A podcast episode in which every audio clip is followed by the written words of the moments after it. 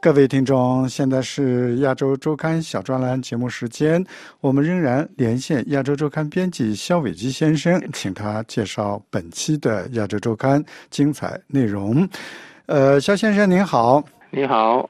亚洲周刊最新一期的封面专题是什么？亚洲周刊最新一期的封面专题是内蒙民族融合纠结，大熔炉模式掀起风暴。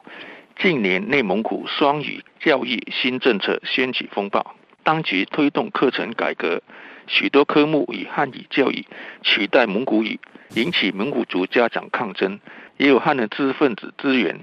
但事件暂告平息。北大教授马龙、清华大学教授胡安刚等近年主张的第二代民族政策，推崇美国的大熔炉模式。内蒙的汉语其实很流行。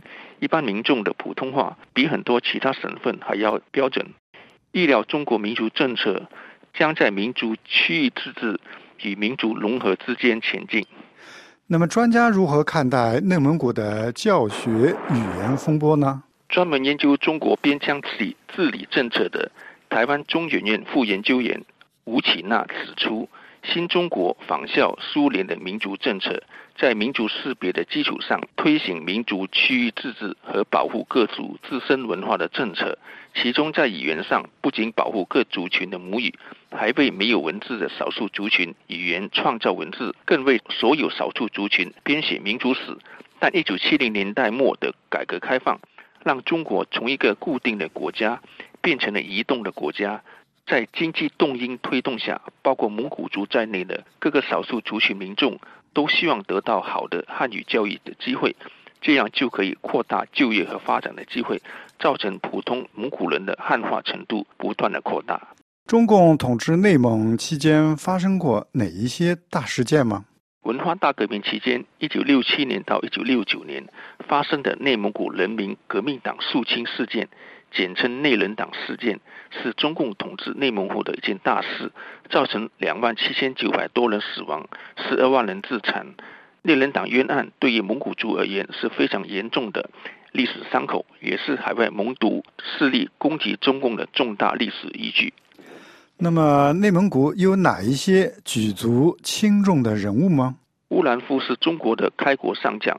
素有蒙古王之称，家族三代担任治理内蒙古的高层，是中共高层少有的例子。乌兰夫曾经担任全国人大副委员长，他的长子布赫曾经担任内蒙古自治区人民政府主席、全国人大常委会副委员长。布赫的女儿，也就是乌兰夫的孙女布小林，现任内蒙古自治区政府主席。除了封面专题以外，本期的亚洲周刊还有哪一些其他的重要内容吗？本期亚洲周刊的报道，印度全数出资在缅甸石对港新建港口，是印度东进政策的重要一环，旨在加强区域影响力，对抗中国在缅甸若开邦投资的皎漂港。各位听众，您刚才听到的是亚洲周刊小专栏节目，是由肖伟基和小山共同主持的。谢谢您的收听，我们下次再见。